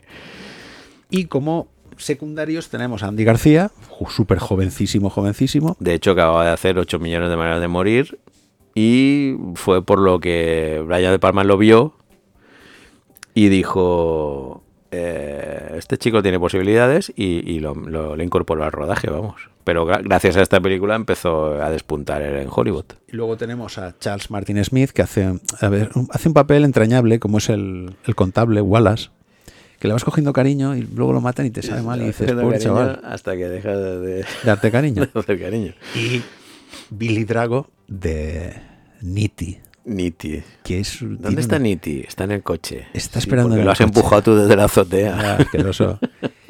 De Aquí el tío es que tiene una cara, no sé, un poco... Da mal rollo el tío. da- da- sí, sí, Sí, da, sí, grima solo de verlo. Hace muy bien de malo porque, porque tiene cara de malo y ya está. Y yo quiero resaltar el vestuario. Giorgio Armani, nada más y nada menos. Y se nota, ¿eh? Ya. Y se nota. Bien. eh, escenas, escenones. Increíble. ¿Tu mejor escena? Es que la, la escena protagonista de la película, por definición, es la del carrito del niño por las escaleras. pero yo pero marco aquí- sinceramente, yo es que la cuando la he revisionado, mira que me gusta esta película, ¿eh? me gusta, me gusta bastante, pero creo que está demasiado mitificada. La escena del carrito a mí, acá- viéndola por segunda, tercera, cuarta vez que la habré visto, mm, creo que No, lo que creo es que- que, es- mm, no no me acaba, no me acaba. eh, la escena a cámara lenta, que todo ocurre a cámara lenta, pasan demasiadas cosas como para que No, sea lo que pasa es que la gente también recuerda mucho la... Cuando se hizo en Agárralo como puedas. Hombre, La- claro, la claro. escena que empiezan a salir carritos. Que no saben ya cómo pararlos. que empieza- bueno, hay que decir, a ver, las- OJ Simpson cogiendo bebés como si Entonces, yo creo que la gente recuerda más es la escena de, de agárralo como puedas la de los intocables. Eh, Estamos hablando de una escena en la que hay un carrito de bebé que, que cae por unas escaleras, en la que se está produciendo en ese momento eh, un, tiroteo. un tiroteo, un cruce de disparos. La madre desesperada ve como el carrito se le está cayendo. Pero, eh, Ellos tienen que, matar a todos los malos mientras va protegiendo el carrito del. Pero el carrito es que va cayendo y va haciendo clock, clock, clock, Eh, Sí, clock. sí. No el carrito nunca. va acabando de caer durante tres horas y eh, no sé. Me encanta la escena de la selección de cadetes. Ah, Esa sí, me sí, sí, encanta. muy buena, muy buena. ¿Por qué estás en la policía? Para, ¿cómo es? Para preservar el orden y cumplir la ley. No sé qué. Tú fuera. tira por ahí. Tú, tú llegarás a jefe de policía. Sí, sí. Y entonces es cuando llega Andy García y, y lo pica, lo pica, lo pica. Y otros sucio italianos. ¿Cómo ha dicho? ¿Cómo? Esa chulería. Dice, cuando le apunta con la pistola y le dice, vale, eres miembro del tesoro. Eh, Me, me gusta y, y Kevin Conner, pues a mí también. A mí también. Sí, sí. La escena del bate de béisbol, absolutamente. La escena del bate de brutal. béisbol es tremenda, es tremenda. no, acaban de- no acaban muy bien de, de explicar el por qué, ¿no? Quizás. O Eh, alguien que no juega digamos, en equipo. no, no, no, el sé. equipo no puede fallar. Cuando falla uno, fallamos todos. Esto es lo que os espera cuando falláis. Sí, sí. O sea, si le Pero yo no a- sé si es al azar o es porque él No, había no, hecho algo. es- no, no, es el. Digamos que cuando hacen una de. Eh, ¿Cómo es? Cuando van a correos, Sí. está este, el que le pega con el bate, Sí. está allí controlando las botellas, así, con toda la cara.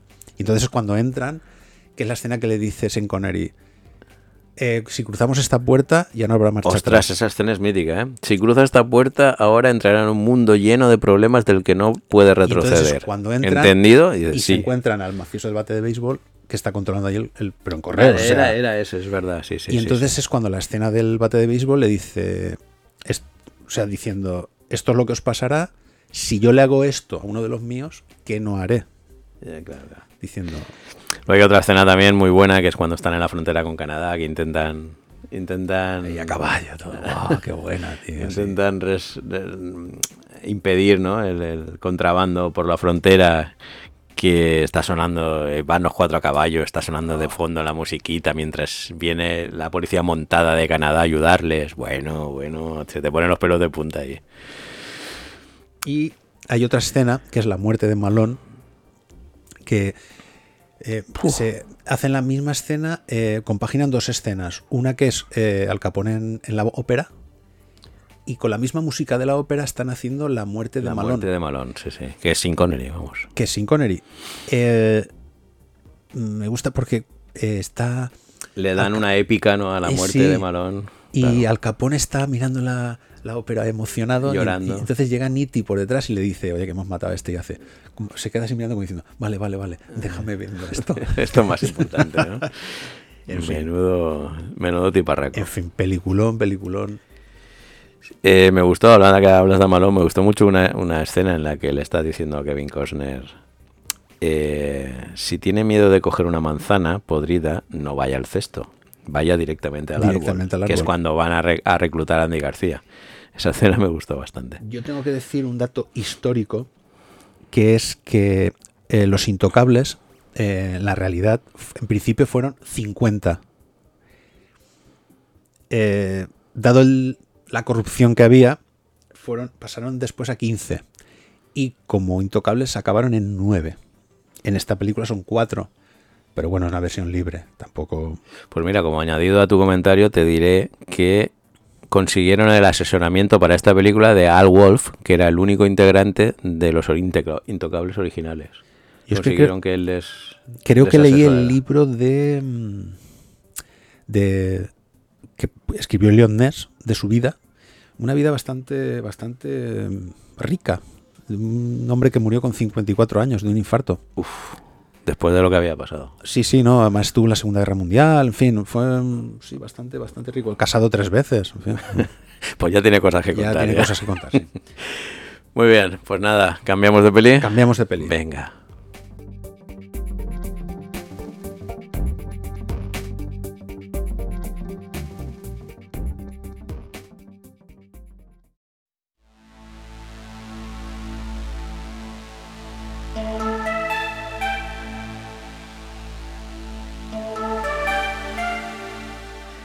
Vamos a continuar con la chaqueta metálica, Full Metal Jacket. Stanley Kubrick. A la producción, al guion, a la dirección, a lo que usted quiera. Menos al doblaje, menos mal. Menos al doblaje. Que hay que decir que es la penúltima película que haría Stanley Kubrick.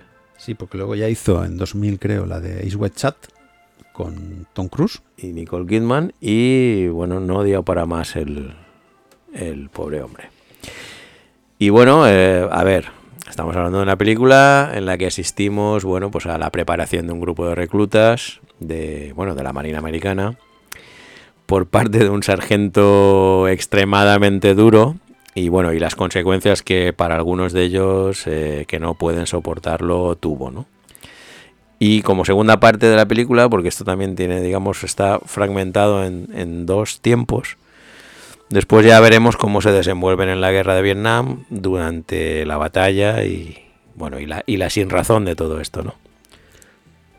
Vale, la primera parte vemos, eh, estamos con el- la instrucción y hay un sargento, lo que tú has comentado, encanado por Lee Ermey, que fue sargento de verdad. Sí, era militar. Se sale, el hombre, se sale. Y mira que Kubrick le gusta controlarlo, todo el guion, tal. Y este hombre empezó a improvisar frases de sargento y Kubrick dijo, pues las voy a dejar. Y un acierto. Sí, sí, de hecho, bueno, se lo tomó muy a pecho, ¿no? Eh, No interactuaba con los actores para crear una cierta enemistad, ¿no? O digamos para no crear una amistad, una relación. Y bueno, e- era muy bueno porque incluso escribió la mitad de sus diálogos, o sea que era un tipo que se integró mucho en, en su, Sí. en su papel, ¿no? Luego yo quería comentar, eh, ¿por qué algunas escenas o algunos comentarios nos hacen risa? Es cierto, porque estamos hablando de un entorno muy duro. eh, claro, lo- verlo desde fuera es- siempre es diferente, pero sí que es cierto que, que- que hay frases. Bueno, aquella, por ejemplo, nada más recibirlos, eh, este sargento lo primero que les dice es, a ver, en Texas solo hay vacas y maricones, y tú no pareces una vaca. Así ya para... da- para tú, tú chuparías una pelota de golf metida en una manguera. Eh, Digamos que el número de palabrotas por minuto en esta película es no es para todos los públicos, ¿vale? y luego tenemos a Matthew Modine, que es el soldado bufón. Matthew Modine que eh, le virló el papel a Val Kilmer. A Val Kilmer. Val Kilmer se enfadó con él un montón al punto de, creo que creo que llegó a ir a un restaurante que estaba él sentado y, y empezó a decirle de todo allí, bueno, no, cosas de Val Kilmer. Y luego tenemos a Vincent Donofrio, que lo hace impresionante como el soldado patoso. El soldado que es blanco de todas las iras del sargento Hartman. Donofrio, Donofrio da miedo de verdad. ¿eh? Da miedo porque es un tío grande, es un tío que lo hace muy bien, porque hace... eh, Es que él no tenía que estar ahí. Porque es que no, no está bien. No, es chaval, que ¿no? es, es, es el personaje que te hace, mm, el que demuestra que en el ejército no puede haber cualquiera. no hay humanidad. Que no le puedes dar un arma a cualquier persona, ¿no? Yo a Donofrio mm, recuerdo haberlo visto en la serie Daredevil y, ostras, ya me encantaba en su momento como ahí está muy pelado y muy, muy gordote y muy... Está un poquito... No, es que es un tío grande. Es un tío, Sí, sí, sí, eh, No, no, no, no lo había encasillado hasta que me di cuenta de quién era. Digo, ostras, es que es... Y lo hace, lo hace genial, lo hace genial. digamos que la, la filosofía de, de la película es mostrar con toda su crudeza cómo el ejército lo que hace es derribar al individuo y crear otro nuevo. ¿Cómo lo crean? ¿Cómo lo hacen? Desde cero. Te degradan, te humillan, te humillan. te sacan la ira y luego te sueltan en el, en el frente de batalla, como veremos aquí. Para que saques todo lo, toda esa ira que te han inculcado, ¿no? Por decirlo así. Eh, el soldado patoso, pues ya le pueden inculcar. Lo que pasa es que se le pela un cable, como veremos al final de la parte de la instrucción, que no acaba muy bien. Sí, no ocurre con todos, porque pero por, por eso hablamos de que todo el mundo no, no se le puede dar un arma, ¿vale? Porque todo el mundo no somos iguales. Sí, lo que pasa es que eh, es en, contra- em, en contraposición a- al, al personaje de, de Bufón, que es un tío muy pragmático, muy... no sé, él está ahí, pero como si las cosas le resbalaran un poquito. La, la escena que está de reunión con los oficiales, que está diciendo el, el coronel, y mira, va a haber un bombardeo, las cosas están muy mal en el frente, y este se queda mirando y dice, entonces quiere decir que no viene a Margaret, A, a lo que vamos, ¿no? o sea, siempre tocándole las pelotas a la gente. Pues fí- fíjate, ahora que lo dices, en la camisa que usa, que usa Buffon eh, se ve eh, JT Davis. JT Davis no es casualidad, ¿vale? Es la primera víctima americana que hubo en Vietnam. Es un huevo de Pascua que nos mete Kubrick ahí. Y bueno, y hablando y siguiendo hablando de Modín, también podemos decir que con el tiempo escribió un libro, una especie de diario, en, en el año 2000 y pico, 2005 creo que era, sobre la película y lo duro que fue el rodaje. Y lo hartos que acabaron de que Hermey, de que el sargento les gritara, ¿no? Y Para el sí, sí. papel de Hermie, no sé si os acordáis de una escena, la escena donde van en helicóptero viajando hacia el frente, que hay un artillero que está disparando a, a todo lo que se menea, y lo de ¿qué puta es la guerra? Ese iba para Sargento Hermie. Ese actor. Que al final le dieron ese papel. Bueno, aquí hay que decir que, bueno, Kubrick mm, buscaba hacer una, una película bélica, ¿vale? Pero es que no encontraba nunca una buena historia. Y en, eh, descubrió, leyendo, descubrió la novela del 79, El chaleco de acero. Bueno, eh, voy a hacer un inciso. La chaqueta metálica, eh, para el que no lo sepa, es el recubrimiento metálico que tiene una bala, ¿vale? Que le- la que le da la forma y que luego va relleno con la pólvora, ¿vale? Eso es la chaqueta metálica. Eh, no es lo que se ponen los soldados. Es para, para, bueno, para, para ponerlo en contexto. ¿no? Eh, ¿Qué te iba a decir? Así, descubrió la novela del 79, El chaleco de acero, y bueno, y le encantó, ¿no? Entonces fue a buscar al autor de la novela y le dijo, ayúdame a hacer un guion, ¿no? Eh, que al final, bueno, estamos hablando de Stanley Kubrick, la cosa no acabó bien, pero bueno, Kubrick al final tuvo su película. Es que Kubrick era un poco especial. Eh, sí. La música, José. La música. La música. De la hija de Kubrick, Vivian Kubrick. Sí, eh, bueno, todo queda en casa, ¿no? Pero bueno, bien. Bien, Al correcta. final, correcta, sin Sí. más. Tampoco le van a dar un Oscar por ello. Yo la recuerdo. ¿Tú la viste de estreno? Yo es que la vi No, en el... esta no, esta no. Me acuerdo en el, en el antiguo Cinelis Ujú. Y es que, no, eh, claro, la ves con 16 años. Es que todo cambia, la perspectiva es Claro, diferente. no me causó tanta impresión como luego la volví a ver después de pasar por el ejército y tal y Claro. cual. Y ya ves otra cosa. Y dices, mm, Bueno, después de pasar por nuestro ejército, que poco tendría que ver con esto. que poquísimo Ya, nada ya, tenía que ver. Pero bueno, en fin, mm, la experiencia te vale para apreciar cierto tipo de cosas. Aquí lo que estamos viendo es que esto es bastante realista, ¿no? Es, es, Muy realista. es muy realista, es muy dura muchas veces. eh, Luego, aparte, eh, el final es, es impactante. Voy a hacer spoiler, ¿eh? Porque, claro, eh, ves un montón de soldados americanos pertrechados, entrenados, y una chiquilla los pone en jaque. O sea, Ah, sí, la que, la que, tiene, la que está per- pertrechada en un... claro, es un- una, como, es una, en una como un relato corto Mm. en el que eh, eh, disparan al, al edificio, lo destrozan, y aún así eh, siguen cayendo.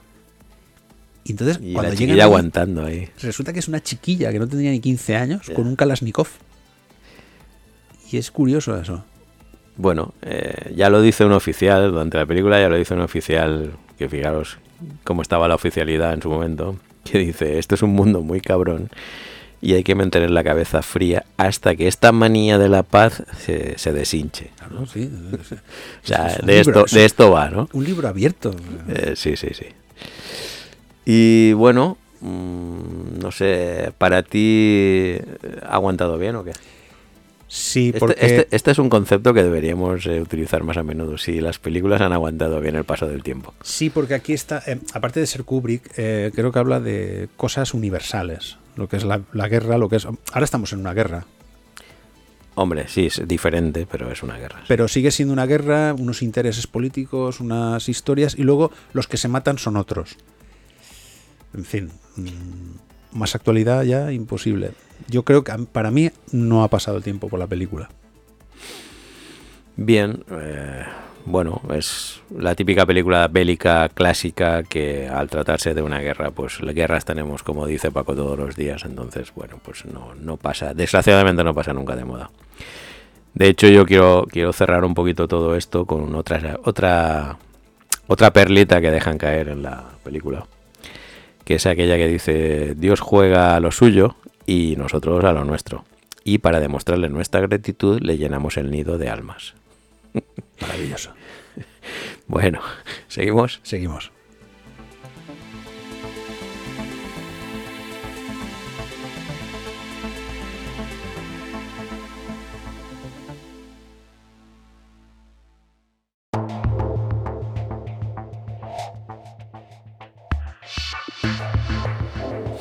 Bueno, y como fin de fiesta, un cuento maravilloso, La princesa prometida. Esto es una peli que deberíamos, de hecho yo lo hice, ponerle a todos los críos, ¿eh? para que la vieran por lo menos una vez. Yo A la mía le gustó. Yo recuerdo que la vi mm, de restreno, porque ni siquiera tenía prevista verla, pero la hacían de restreno con, creo que fue con otra película de flipadas, Ajá. y me encantó la película. Ya sales diciendo, anda, lo que he visto.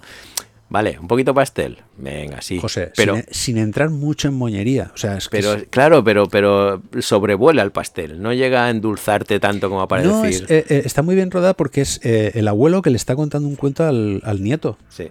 Y entonces, a partir de ahí, digamos que entras en la historia. Y además ellos, ellos juegan con eso, juegan, Sí. juegan con la cosa de decir, porque el mismo chiquillo le va Ese es un diciendo, rollo. "Eh, abuelo, que esto es un, esto es para, esto ¿Vale? es- Y empieza a leer la, la historia y el nieto llega un momento que hace, bueno, si no te interesa me voy. No, no, no, sigue leyendo. Dime más, dime más.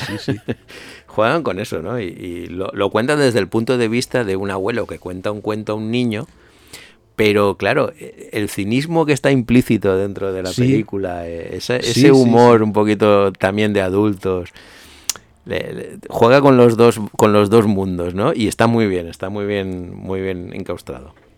Directorazo, José. Rob Reiner, Stand By Me, cuando Harry encontró a Sally, algunos hombres Algunos buenos. somos buenos. Peliculón. Eh, ciertamente este hombre merece muy mucho la pena, ¿eh? Merece muy mucho la pena. Y en esta se desenvuelve bastante bien. Lo hace de, hace de una manera, pues lo que estamos comentando, o sea, es decir, vale tanto como para adultos como para niños. Es, eh, está muy bien enfocada, no sé. A todo el mundo le gusta. Yo no conozco a nadie que no le guste esta película. Protagonistas: Cary Elwes. Wesley. eh, tiene una filmografía bastante grande, ¿eh? Pero, pero vamos, No, eh, pero no deja de ser un destaca. secundario, no. Robin Wright. Buttercup, la, la, la Es jovencísima Buttercup. Jenny. ¿Eh? Es Jenny Jenny. de Forrest Gump. Sí. Empieza a conocerse gracias a esta peli. Pero, insisto, tampoco la veo más que como una muy buena secundaria, a pesar de que ellos dos lo hacen muy bien y lo que tú quieras, pero no han tenido después una trayectoria, vamos. Y los, es que están todos los actores bien. Chris Sarandon, Mandy Patinkin, André el Gigante. Luego hablaremos un poco de él. Habla de él. Luchador profe- profesional francés. André el Gigante Lo del gigante no es porque sí, ¿eh? eran 2,24 de persona y 240 kilos de peso. Él tuvo un problema que su cuerpo generaba más eh, hormona del crecimiento y llegó a, a esta talla. Claro, a él, no- a él le gustaba, ayudaba a su padre en el campo, pero es que lo vio una persona y le dijo, no, no, tú te tienes que dedicar al espectáculo.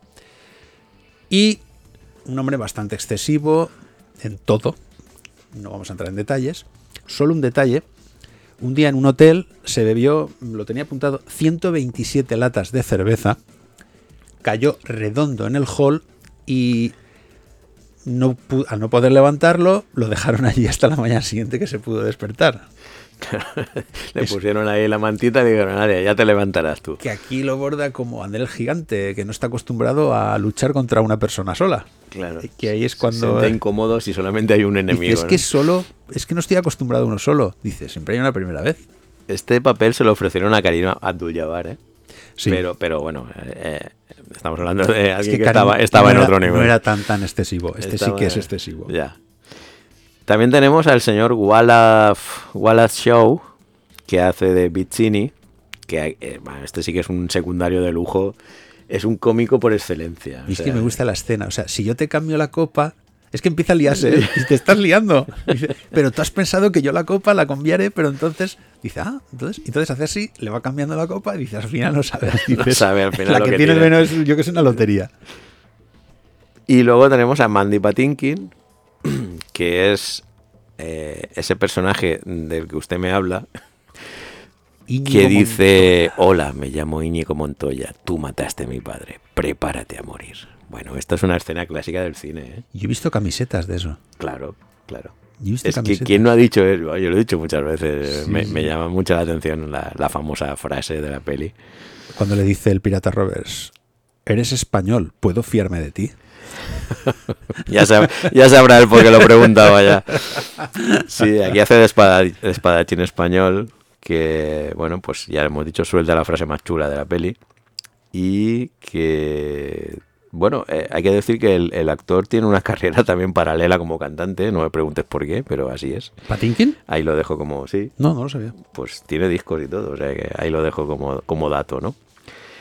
Y podemos hablar de otros secundarios que aparecen en la película, como Billy Crystal, Billy Crystal, pero inconfundible, porque te dicen, porque te dicen que es él. Porque te dicen que es él. Pero vamos. Pero aquí es eh, es un ¿qué es? ¿Un mago o no sé qué Eh, es? No sí, recuerdo. es una. Digamos que cuando el pirata Roberts le hacen la tortura, le quitan como el alma, entonces van a un, a un brujo. un curandero o algo así, ¿no? sí, es el milagroso Max. Y su mujer, Carol Kane, que también Vaya. es una secundaria de lujo. José, banda sonora, por favor. Un segundo, no quiero dejarme, ya que estamos hablando de los personajes, no quiero dejarme a Peter Falk, a nuestro amigo Colombo. ¡Hombre! eh, que le está contando el cuento de, al nieto. Y el crío, que luego hizo aquellos maravillosos años Y también. el crío, sí, que bueno, de ahí no pasaría, ¿no? Supongo, pero, No, ya. pero bueno, sí, sí. Eh, la banda sonora, a ver, nominada al Oscar. Eh, Mark Knopfler haciendo un tema como solo él sabe hacer con su guitarra, inconfundible, que le pega, mm, estaremos de acuerdo, le pega a la película perfectamente. Sí. Incluso tiene el mismo tema, pero luego cantado con Willie DeVille, también en el mismo disco de A la ver, banda sonora. Estuvo nominada al Oscar. Eso es correcto. Sí. Ganó ese año Armas de Mujer. Uf, Sí, Sí, lo tengo recuerdo- apuntado aquí. Les the River Run. sí. No estaba mal la canción. Pero esta es Pero mucho mejor. claro, pero es que estas... Dios mío. Yo cuando, cuando lo leí digo, me puse las dos canciones. Digo, me las voy a poner. Cojo YouTube, pim pam. Es que no hay color. Es que Les, de Riverdale es muy dinámica, muy... Es- es otro rollo. Es, otro rollo más, Pero es que más esta agra- es alegre. épica, es hermosa, es eh, Esta, esta es para, para oírla en casa con cascos tranquilamente. tranquilamente. sí. La otra es para oírla en el coche, en la radio, no, no tiene más. Mm, No hemos hablado de qué va la película y estaría bien decir que bueno es un cuento en el que vemos a Buttercup, que es ella, y Wesley, que es él, que bueno, misteriosamente están solos en una granja, que tú dices... Es un poco extraño. Eso ya, ya arrancamos raro. Ya ves, sí. En fin. Que bueno, ellos dos se van enamorando, lo típico, ¿no? Y al final ella la raptan, ¿no? Un trío de personajes Eh, bastante muy curioso. curioso. muy extraño, ¿no? Para que se case con el rey Humperdinck, Humperdinck. que es interpretado por Chris Sarandon. Sí. Y entonces vuelve a reaparecer Wesley como el pirata Roberts. Ujú. Y a partir de ahí vienen las aventurillas que tenéis que ver. Pirata. Roberts intenta rescatarla del trío. Luego el trío se convierte en un dúo por X, no vamos a decir. Y entre los tres intentan rescatarla de nuevo a ella de las manos del príncipe malvado, en fin. Dicho así, yo sé que puede parecer muy simple y muy... Pero no lo es. No, no, no, no. lo es. Y bueno, hay que decir que todo esto está basado en un libro de 1973 de un tal William Goldman, que ese tal William Goldman realmente es un guionista oscarizado muy importante en Hollywood, que tiene un montón de películas El señor de las moscas, recuerdo yo. Bueno, y varias más, y varias más. Eh, eh, aquí eh, adapta al cine su propia novela, pero le da un giro un poquito más diferente, más ameno, más con, con el típico happy end, que no tiene la novela precisamente. Pero bueno, es perfecto para el cine, ¿eh? con toques de humor, eh, tanto para niños como para adultos, como ya hemos comentado. Eh, y bueno, Yo, em- com- yo comentar, eh, es la típica clásica película que no tuvo un exitazo a nivel comercial de público, pero con el tiempo se ha convertido en una película de culto total. Es, curioso lo de, lo de sí. estas, este tipo de películas que la, la recuerdas más, que, que en ese momento pasa, no desapercibida, pero que no, no tiene tanto boom, pero con el tiempo va ganando fuerza y dices, Hay películas que solo funcionan, por decirlo así, como con, con el boca a boca, ¿no? En este caso, en el videoclub eh, triunfó. eh, se gastaron 15 millones en hacerla y solo consiguieron, solo, a ver, 30, que sí, que es el doble, pero que para la, para la época tampoco era un éxito precisamente, ¿no? no. Pero sí, sí, eh, Y son películas que en Europa tienen más éxito que, que en Estados Unidos, muchísimo más. Bueno, mm, ¿ha aguantado bien? Sí. Y, Ah, y el doblaje es excelente. ¿eh? Yo, sí, sí, sí. Yo creo que ha contado muy bien. Sí. Que es, es una película incluso sin tener nada que ver en la temática. Es una película muy navideña. Sí. Que podrían ponerla perfectamente. No sé por qué la he visto muy poco en la tele. Es el típico rollo de derechos. O sea, no, no se hacen porque bueno, se repiten siempre las mismas. No sé por qué. Pero vamos, yo si alguna vez la veo empezada, me la acabo seguro porque, bueno, a mí me encanta. Sí. Y nada, este era todo el repaso que teníamos que hacer. de- Nos hemos extendido bastante esta vez. Bueno, es Navidad. Es Navidad. Luego Skynet nos dice que es un podcast de una hora más o menos Pero bueno. y la dejamos Pero siempre en ridículo. Que Skynet os quiere engañar. Exacto. Bueno, venga, vamos acabando. Vamos acabando.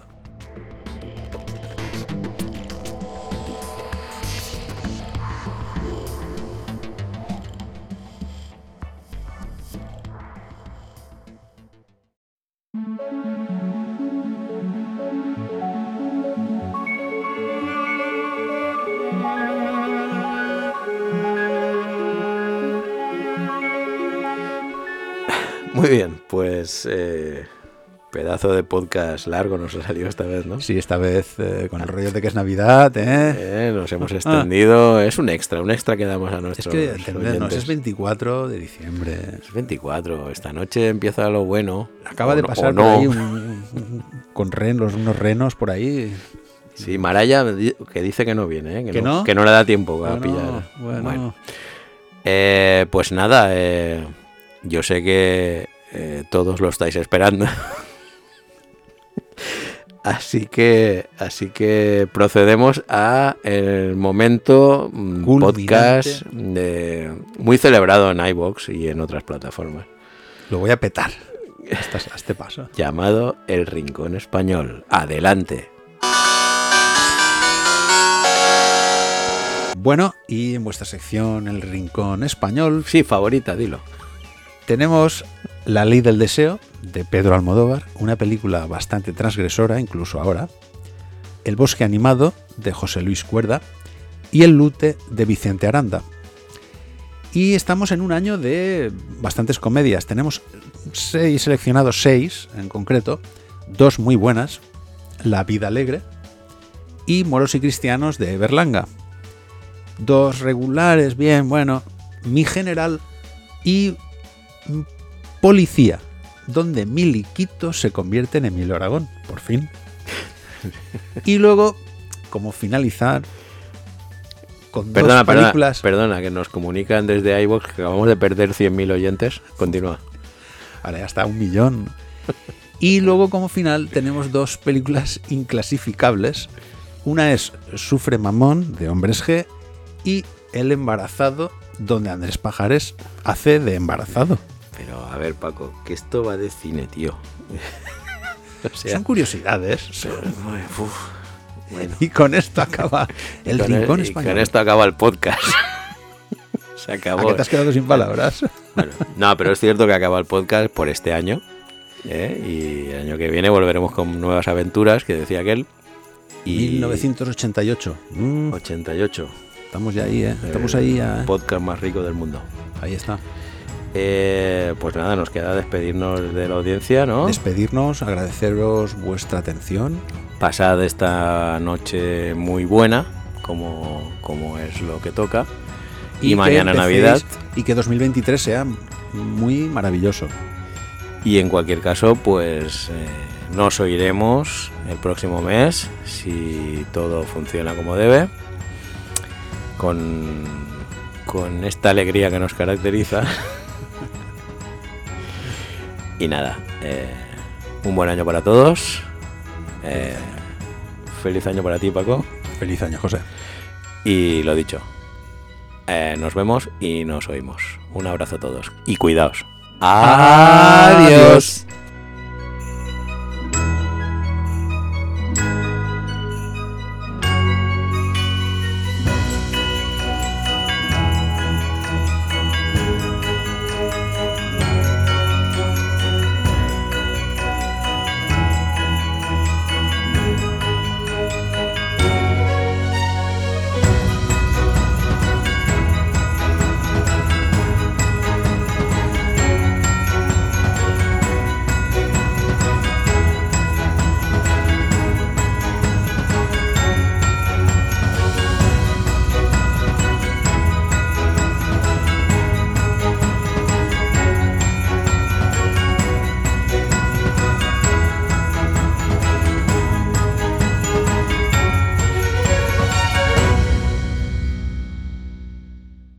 Nos volveremos a oír muy pronto.